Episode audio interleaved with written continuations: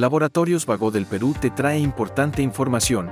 Esta vez hablaremos de mitos y verdades de la artritis psoriásica, a cargo del doctor Alejandro Ruiz, reumatólogo. ¿La artritis psoriásica solo afecta la piel y las uñas? No es cierto. También la artritis psoriásica puede afectar también a las articulaciones de forma asimétrica, a muy diferencia de la artritis reumatoidea.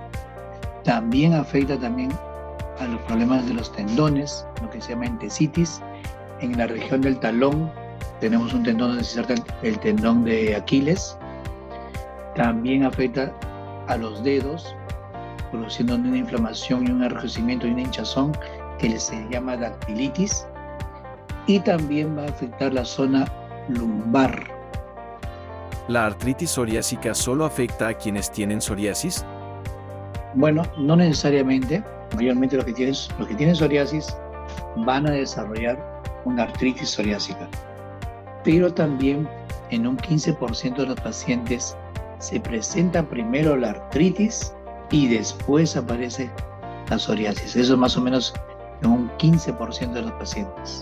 Entonces puede haber la, la, artritis psoriásica, primero comenzar con artritis y luego la psoriasis.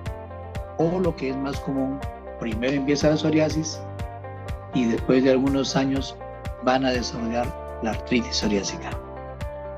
¿La artritis psoriásica es una enfermedad que solo afecta a adultos mayores?